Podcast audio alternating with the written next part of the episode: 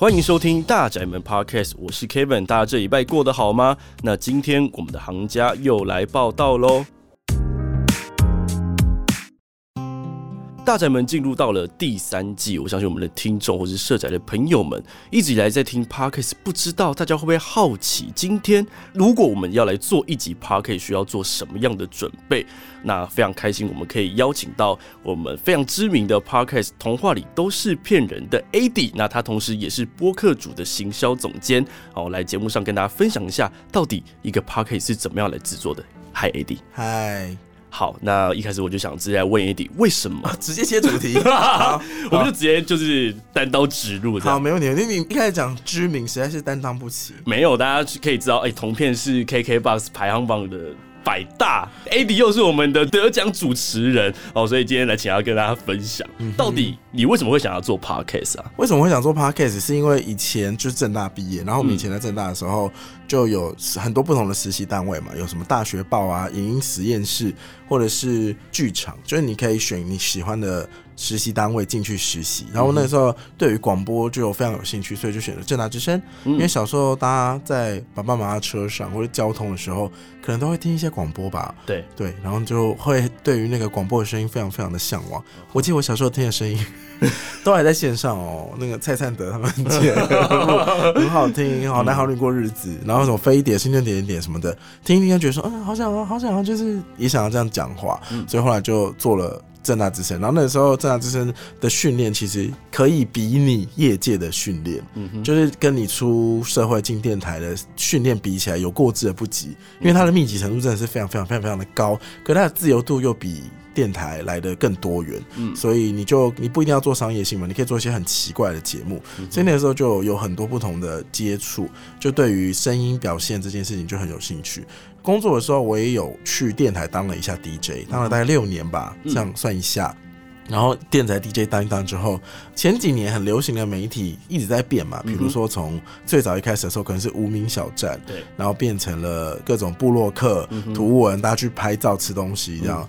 然后以前，哎，讲个题外话，现在如果回去看那些以前那种时刻、实际啊，拍照都很丑哎。就是以现在的角度来看，会觉得说怎么会拍成这样？可是以前那样就会觉得说哦，好好吃哦。可是现在看就会觉得。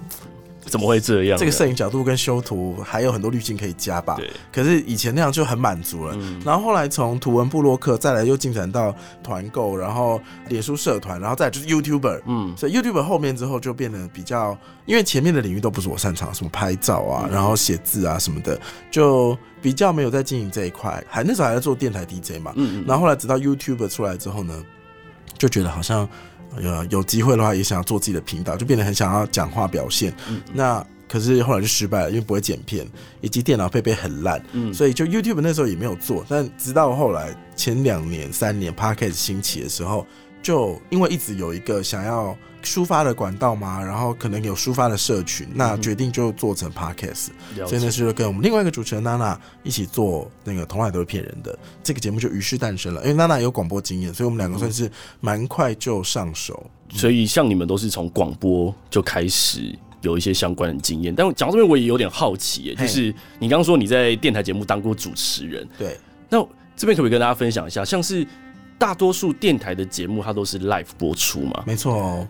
那你们在挑歌啊、选歌的时候，到底是怎么样去设计每一集的桥段？然后你们可能每天都有节目的话，会不会有一些就是临时的状况？你们都怎么处理？啊？哎、欸，这有分呢，这有分业界的跟就是比较偏自由派跟比较规定派。先讲规定派，规定派其实很简单，就是你一节广播是一个小时嘛，那掐头去尾广告去掉之后，都是它会有整点报时，然后广告置入。嗯跟一些半点报时，那全部扣一扣之后，你可能一集节目是四十二分钟，嗯，或四十三分钟。比如说你还要再切你要讲话的区块，再切切下来，其实你一个小时能放的歌不多哦，大概三四首，顶多五首，而且甚至有些歌还要拉下来要讲话。对对，所以其实一般的。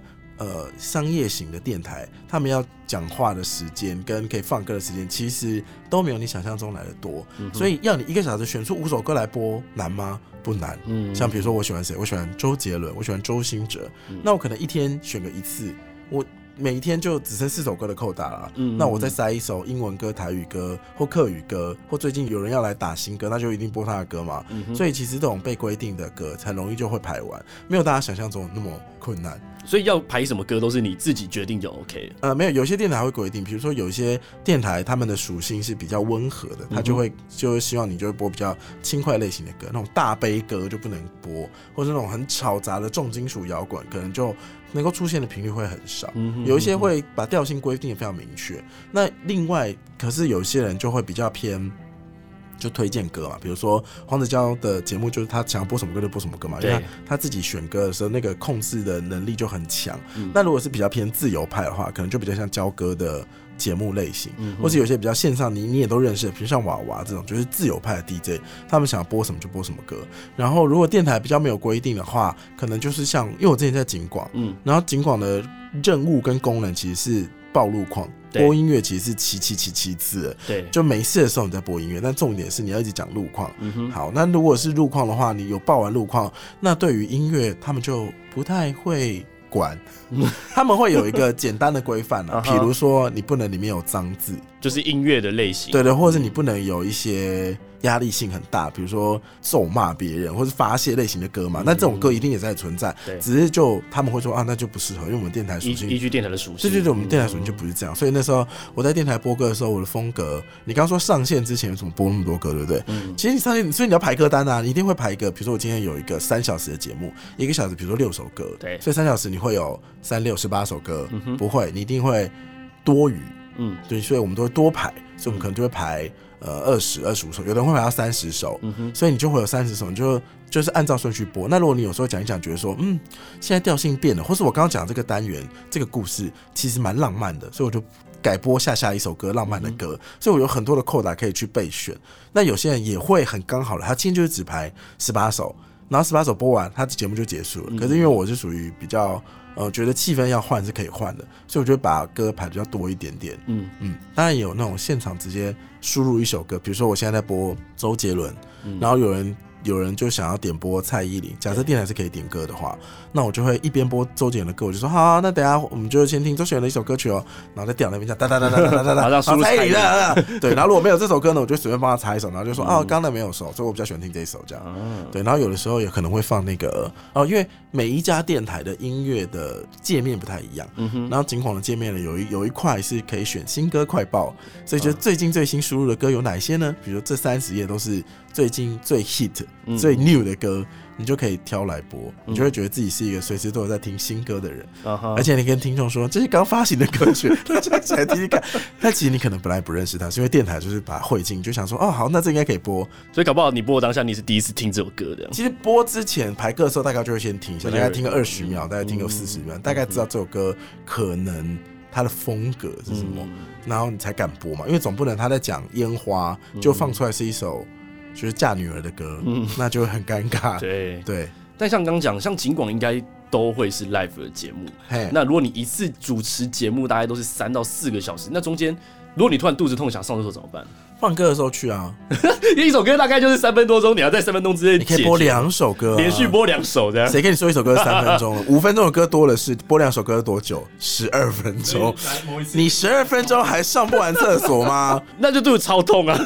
那你就赶快夹断再回来，继续再播十二首，不然怎么办？就是一定要那个，而且才三个小时。嗯，对。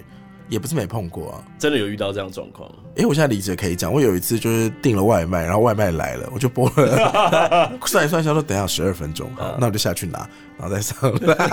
那在中间如果有路况插播怎么办？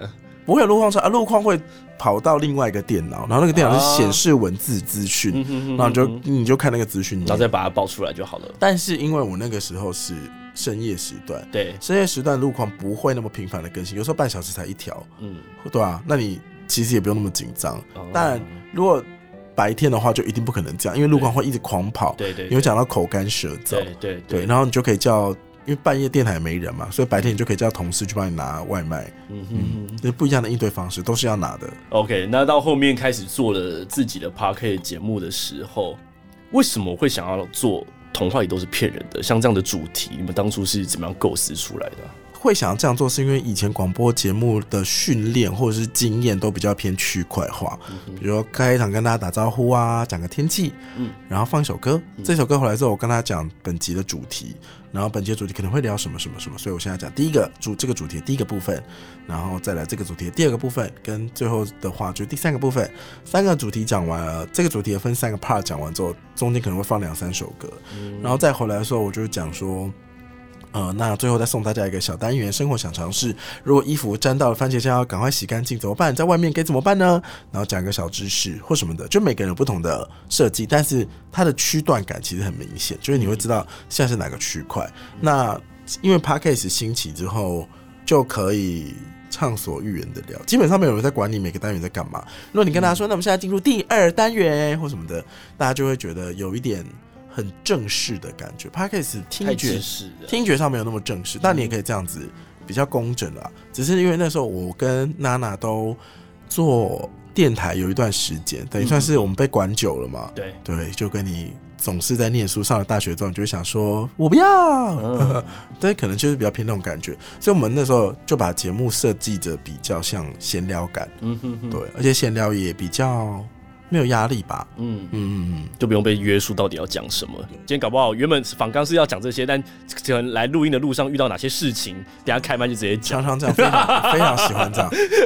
可是有些人是只要脱离了访纲，他就会浑身不自在，或者是有一些历史啊、科普类型，那当然就要找访纲走啊，因为你可能随便补充一些知识，可能就变成比较偏题，可能会没有那么精准。对，所以可能就是看大家想要的类型，会有不一样的准备方式。但像 AD 跟娜娜，你们都算是曾经有广播的主持的经验。嗯，可如果今天换成是，如果我们社宅的住户，或者是我们大宅门的听众，他们自己就想要来做一个属于他们自己的 Podcast 节目，但他们也没有这种声音制作的经验的话，到底要开一个新的 Podcast，对于新人来说需要做哪些准备？好，我觉得它可以分成，嗯，心境上的准备跟生理上的准备。嗯 生理上准备没有那么复杂，就是我先讲生理上好了。就是第一个，就是你一定会被你自己的声音吓到，因为如果你不是一个习惯听，你没有习惯录音的话，你一定会录音录影啊，你一定会觉得自己的声音怎么那么奇怪。就是透过麦克风传到耳机里面，其实你会觉得自己的声音好像不是你自己的声音。嗯哼，就是这是一个需要稍稍微习惯的过程。然后再来是你的咬字跟你的表达方式，你有时候在对话的过程当中会有很多的。然后就是，所以我觉得可能，我想说，这些赘字呢，平常并不会很频繁的出现。嗯，可是当你要主持节目的时候，你有一个任务是，你现在有十分钟的扣打，要让你一直讲，一直讲，一直讲。那你中间就会想停顿嘛，或想你要讲的话。那有的人在想这些要怎么接话的过程当中，就会有很多的。然后，呃呃呃，这是一个生理上的需要克服的点。然后再来第三个点，呃，你会烧瞎。如果你不喜欢发声方式，或者你不习惯讲话的话，你真的很容易会就是把声音用完。嗯，就一开始的时候，有的人节目一开始就说：“嗨，大家好，欢迎今天收听那个早安吃早餐。”然后节目到快结束的时候就说：“好，那那那我们就下次再见，拜拜。”就是他已经会变得声音非常的小，这样。所以其实当然比较好的是都维持在一个差不多恒定的音量，不然听众也会很明显感觉到你累了，生理上是这样。然后心境上，我觉得如果你是想要做 podcast 的话，不管在哪里都有办法做。而且我那时候想说，如果是社宅的话，应该会更方便吧？如果自己住住家环境就可以直接来录。那隔音蛮好的吧？这不好说，因为还是会有一些就是呃投诉啊，哦，然后怎么讲话啊，小朋友跑步啊，所以这个隔音。应该是有一定程度，小朋友跑步真的很不可控哎、欸。对啊，好，但是如果你要住社宅的，不一定社宅。如果你是自己住，或者是你有室友，不管怎么样，反正你自己有一个空间，你要录音的话，呃，首先心境上是你要敢讲话，因为你不要，你就要敢讲出来，不然你你想说会不会我讲自言自语，就是邻居都听到什么？没有没有没有没有没有，你要很认真的。就是要把它说出来，不要把它搞得很像 murmur。然后呢，如果要经营节目的话，我会建议大家选一个主题，然后你先决定你要一个人、两个人、三个人主持嘛。三个人就已经很多了，我我真的不建议四个人主持，因为其实你的耳朵没有办法那么明确的分出谁是谁。对，尤其如果你们是三个女生或者四个女生、四个男生，嗯，很可怕。如果你们的声音的特色没有到非常的差别巨大，大部分人都会觉得胡在很，都会觉得说上次那个其中一个人讲了什么什么什么，但那个人是谁，可能不是那么明确。对对对对对对对，所以对于你们经营上也会蛮痛苦，你可能自己剪都会觉得很困惑。那另外就是，如果决定了主持人有几位，再来你就在想你要做什么主题嘛。那很多人都喜欢讲说，那我觉得我们聊天很好笑啊，那我来做聊天类型的节目。嗯嗯嗯，当然是可以，但是。先建议大家先想个十集左右的聊天主题，就是想一季嘛，你一季十集到十二集嘛，那我们就先想十集，你把这十集的主题都先列下来，嗯，然后你觉得你列完之后，你还没有办法再聊十集，嗯哼，对，你先看这十集，然后就想说，那我还能够再想出更多新的吗？可是如果这十集跟后面的东西会有类似的重复的话，你就要调整一下你聊的方向跟主题，因为比如说你要聊失恋。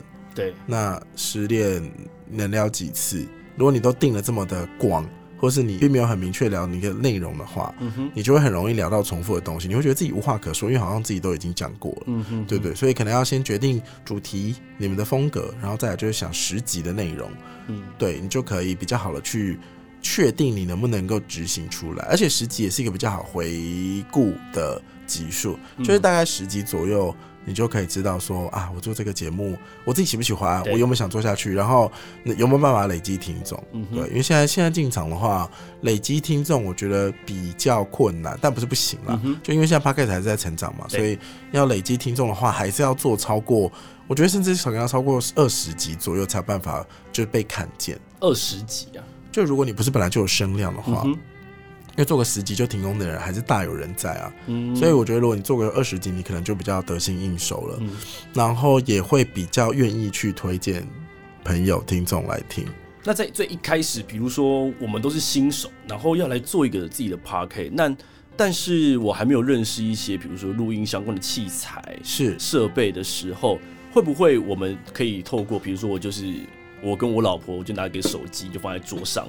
就按个录音，我们两个就开始试着来录个几集，这样的方式是有用的吗？哎，我觉得身边所有的录音器材其实都还蛮好用的，像现在我自己用 iPhone 嘛，嗯，iPhone 或 Mac 都是收音还蛮友善的设计，嗯，所以都会蛮清楚的。嗯，那优点是随手方便嘛，它缺点可能就是它收音并没有单纯收你的声音，它连周边声音都会收下来，所以就会有些杂音。嗯，对，所以如果你每一集都这么杂的话，大家可能会听不下去，因为现在大家对 Podcast 的听觉上面的享受要求还蛮越来越高了。对啊，就跟你看那个 YouTube 也会想说四百八十 P 开什么玩笑，然后说怎么至少七百二吧，嗯，然后现在也会很习惯直接就先开一零八零 P。就你对于那个画质的要求，或是剪辑的节奏，甚至是字幕，我们都有非常多的，其实已经被养成习惯。甚至你你本来最开始的时候它可能是个要求，但后来它已经变成一种习惯。嗯嗯嗯。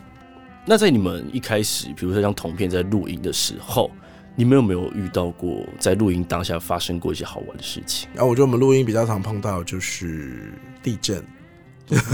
你说哦，录音当下发生地震的话，你们到底要赶快跑还是继续录下去？对啊，因为我们已经好几次录到，就是有遇到地震，好像两次还是三次了吧。这次讲讲就说，哎，我觉得你看，然后轰轰轰轰，就想说，呃 呃，然后就会。把那个录音门打开，就如果因为我们是在录音室录音，那大家如果去过录音室，就会知道录音室的门呢，通常都非常的厚实跟厚重，没错，对，很难开啊，很难开原因就是因为要隔音嘛，对，对，所以那时候就会想说，那我现在不开，我等一下如果怎么样了，我开不了，我该怎么办？嗯，所以我们那那两次遇到录音的时候，都是就夺门而出嘛，嗯，然后夺门而出之后呢，因为那个录音都还在跑，对。那个地震结束之后就回来，就说刚刚地震哎、欸，大家有听到我们在叫吗？就是这么激烈，然后就好几次有录到那个地震的声音。哦，我觉得算是算是比较有趣的啦。另外的话，可能就是我觉得以前广播有趣的东西是那个路况，嗯，就我们以前报路况的时候，很常会大家会回报国道上面有很多东西，嗯嗯，比如说有人掉了轮胎、备胎，最容易掉在高速公路上，对。然后再来是什么扳手啦、嗯、打气阀、啊，就一些工具类，一些工具类，这是工具属性。然后再来生物属性的，比如说有羊啊，或是有猪啊，还有马。有段时间是很常看到马在国道上跑、欸，哎，就一个马园，好像很容易，就他们家很容易出事。反正就很常会有马，就两只马在国道上奔驰。然后说大家不要看，不要看，太危险了。然后还有什么？还有乌龟跟鸭。就出现在高速公路上。对，而且你讲乌龟的时候也会很焦虑，嗯，因为乌龟爬得非常慢，慢嗯、所以你你想看驾驶，如果看到乌龟，它反应什么？它眼睛会盯着乌龟，然后车是往前走的，所以你会乌龟给我感觉上根根本看不到吧？所以你会一直盯着它，然后你眼睛一直盯着它，就没有看到前面啊，嗯、就是会比较危险。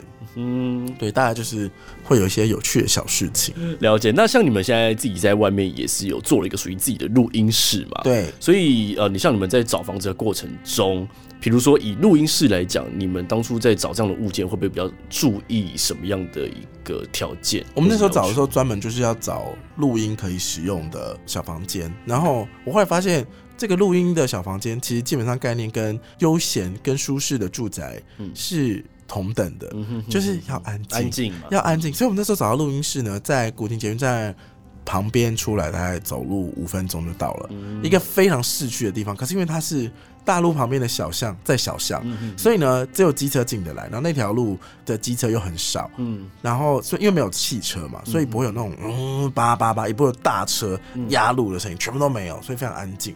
意外发现，其实也蛮适合居住的。就一般生活在那边，也是会觉得生活品质很好。对，然后你把外面的声音，就是外面的声音进来不多嘛，你再把自己房间里面的声音，比如说放一些那个吸音板啊，把回音吸掉，就非常适合录音，就就是很像一个很舒适的大学宿舍，对，那种感觉。对，所以那时候我们找到了房间，大概是这个标准吧。那你现在自己的话是住在家里，还是你有另外在外面住？是我个人嘛？对，住家里。你是住家里，嗯，那以前应该还是会有一些租的经验过，很多啊，我租了，呃，我在外面住了好久哦，然后后来就想说房租好贵哦，就全部搬回家。那你当初在找房子的时候有没有什么样特别的要求？就如果你今天在外，或者未来你要买房子，或者在外面还有租房子的需求的时候，你看房子的标准会是什么？我看房子的标准，第一个一定是采光。年纪越大，对于采光已经是越来越重视了。对，就会会发现说，哎、欸，窗户太小，真的会非常不舒服。一定要有大采光。如果是浴室的话，我会希望它能够干湿分离。哎、欸，干湿会差很多、欸，很重要，很重要，很重要。对，然后呃，还有一点是我希望那个排烟系统做得好。嗯，因为我去过那种比较老式的建筑，找过租屋处，其实就是楼下有些人大便很爱抽烟。嗯，你没在抽烟，你的厕所就是会有烟味，它就顺着那管线上来，你真的不知道为什么哎。嗯，我有时候很想要就对着那个水管大喊说不要再抽。但其实这个东西在新新的大楼里面还是会发生，也都会发生吗？永远都会有人在厕所大便的时候抽烟。只要有人在厕所抽烟，他就会透过那个管道排出去。已经有阳台了，然后我就不知道为什么一定要大便的时候抽烟。它是一个思考的时间吗？可能它有有助于大便马桶，我也不太清楚。对，这件事让我很痛苦，但幸好我现在没有碰到这件，因为我们家是独栋了，所以我们家人就呃可能会哦，就算是独栋也会遇到一个问题，就是你隔壁邻居家炒菜油烟可能会飘到你家或你的房间。嗯、像我的房间呢，就是它的窗户开口设计没有很好，嗯，所以基本上我只要。隔壁的邻居中餐跟晚餐，火开大一点，我都可以闻到他们中间吃什么。嗯哼，因为那窗户就进来了嘛，所以其实也避不掉那个味道，算是蛮痛苦的。然后如果大家租屋的话呢，我有个最近有个事情可以跟大家分享，嗯，非常的痛苦。啊。我们家以前在礁溪有一间房间出租，然后那时候就有碰到一个房客，非常的雷，嗯，那时候他就因为礁溪蛮常下雨嘛，对。对，然后。那间房现在已经变自住了，那原因等下会讲。以前在出租的时候呢，碰到一个雷房客。那雷房客在干嘛呢？呃，礁溪很常下雨，有一阵子雨很湿嘛，所以要开除湿机。他就跟我们说除湿机坏掉了，我就想说那自己买啊，就是房东没有必要付这些东西嘛。我们原本有付一台给他，他跟我说坏掉，我就说那你就要自己买，因为那台是上一个房客留下来的。对，那就是觉得说。啊，后来你就丢啊，因为那本来就上个房客，你不要我可以搬走什么的。嗯、然后那个房客就大吼说：“哎、啊，你怎么可以放垃圾在我房间？嗯，这是垃圾哎、欸，你们管管委会举发你们什么的。哦”然后我想说，fine，那我就买一台除湿机给你，我买两台给他。哦、那时候就想说，因为至少外面在下雨嘛，那有人帮我们开除湿机，嗯、哼哼总好过这个房子长满了霉菌。没错，对，所以我宁愿买除湿机给他。哦、然后呢，买了除湿机之后呢，他就说。哦、呃，这个也不好用啊。然后我就说，哎、欸，那有没有那个节能？因为他有那个说明书嘛。我说你把说明书封面拍给我，嗯、那个封面我可以申请节能家电，可以退个几百块这样。他说弄丢了，不知道不见了。我想说，才刚拆就不见，也懒得跟他吵。对，然后后来呢，这个租客就开始发疯，嗯，他真的发疯，因为他开始到处跟邻居还有管委会说，哎、欸，那个有人在他的水里下毒。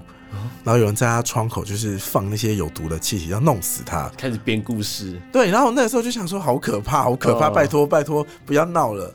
然后管委会就不堪其扰嘛，所以后来租约到的时候，我们也就想说啊，因为那时候他开始烦管委会跟邻居的时候，租约快到了。后来对他趁一点点时间，就租约到了，马上就请他搬走。嗯，大发飙。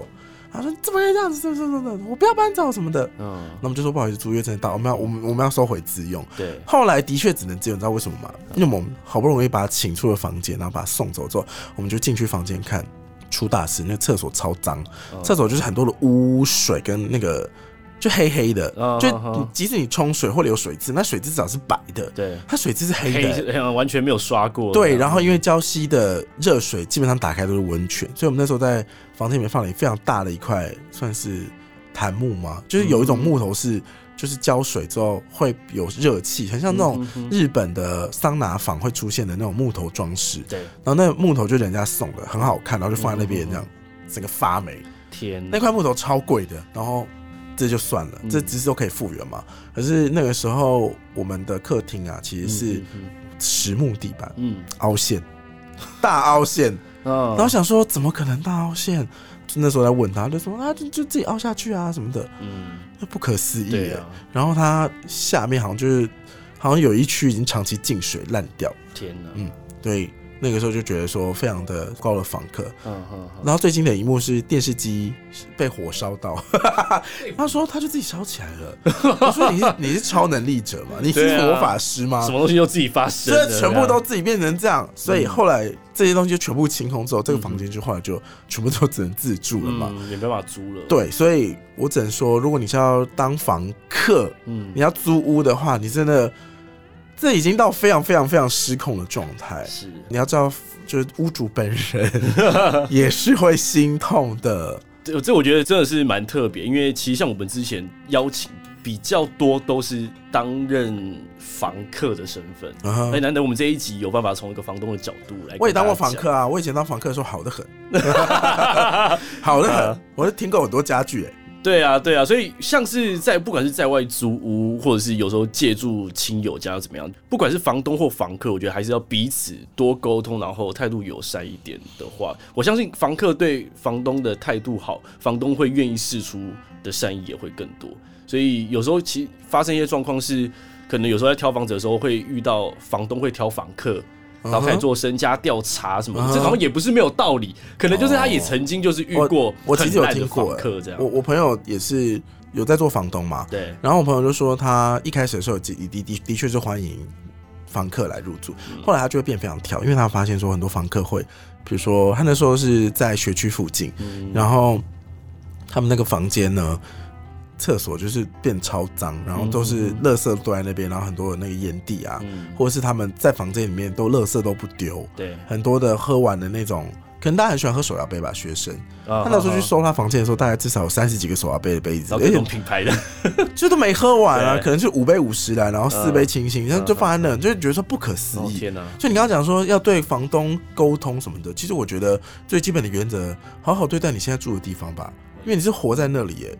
对啊，帮你享受那种糜烂的环境。对啊，你当然就好好对待你自己，跟好好对待你住的地方。那如果你找到了租屋处，或是你现在居住的地点环境不好，可以的话就不要选择它。因为我有租过那种电线盘根错节，嗯，然后通风超不好的隔隔，它是其实把一个房间硬隔成两个房间，所以那种窗户是，如果我今天开窗户，我就会关到你的窗户的那种设计，超糟糕的，很怪，啊真的很怪。啊所以就是。秉持了好好对待你自己的原则，这些空间如果真的不适合你的话，你也不要硬住下去。OK，好，那差不多我们也进入到节目的尾声。当然，我们有一个豪宅大神功，所以今天不知道 AD 有没有什么样的一段话想对什么样的人说呢？我哎、欸，如果是要对居住附近的空间喊话的话呢，我现在自己家里。住的地方呢？嗯，我刚刚说独栋嘛，对，可是独栋还是被邻居影响到。除了气味之外呢，最近我发现声音也会被影响到。因为我们家的隔壁的隔壁，这么远呢？隔壁的隔壁有一位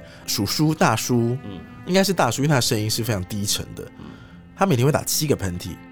哦，你已经算算固定打七个人。对，而且他打喷嚏的方式很特别。我现在可能会有点爆音，大家可以离远点。他会这样。哈 然后会打七次哦，我讲哈连续七次，每天就会听他在那边喊，然后比我这就我刚刚算是有点节制，他会再更撕心裂肺一点。然后像我刚刚喊完，就喉咙就有点痛，他每天会喊七个，很固定，超固定，而且时间频率不一样哦，就是可能会间隔了五秒、十秒，可能有时候就一下十秒钟全部打完，那时候就觉得说不可能。怎么会有的喉咙构造是这样？你是暴龙吗？但你不会到很吵杂，只因为他一下就打完喷嚏，嗯、只是还是会觉得酷酷。OK OK，希望我们隔壁隔壁的大叔。如果有机会可以听到这一段的话，稍微克制一点，或是看个医生。你们就好好保护你的喉咙啦，绝对会受伤。你这样子喝绝对会受伤。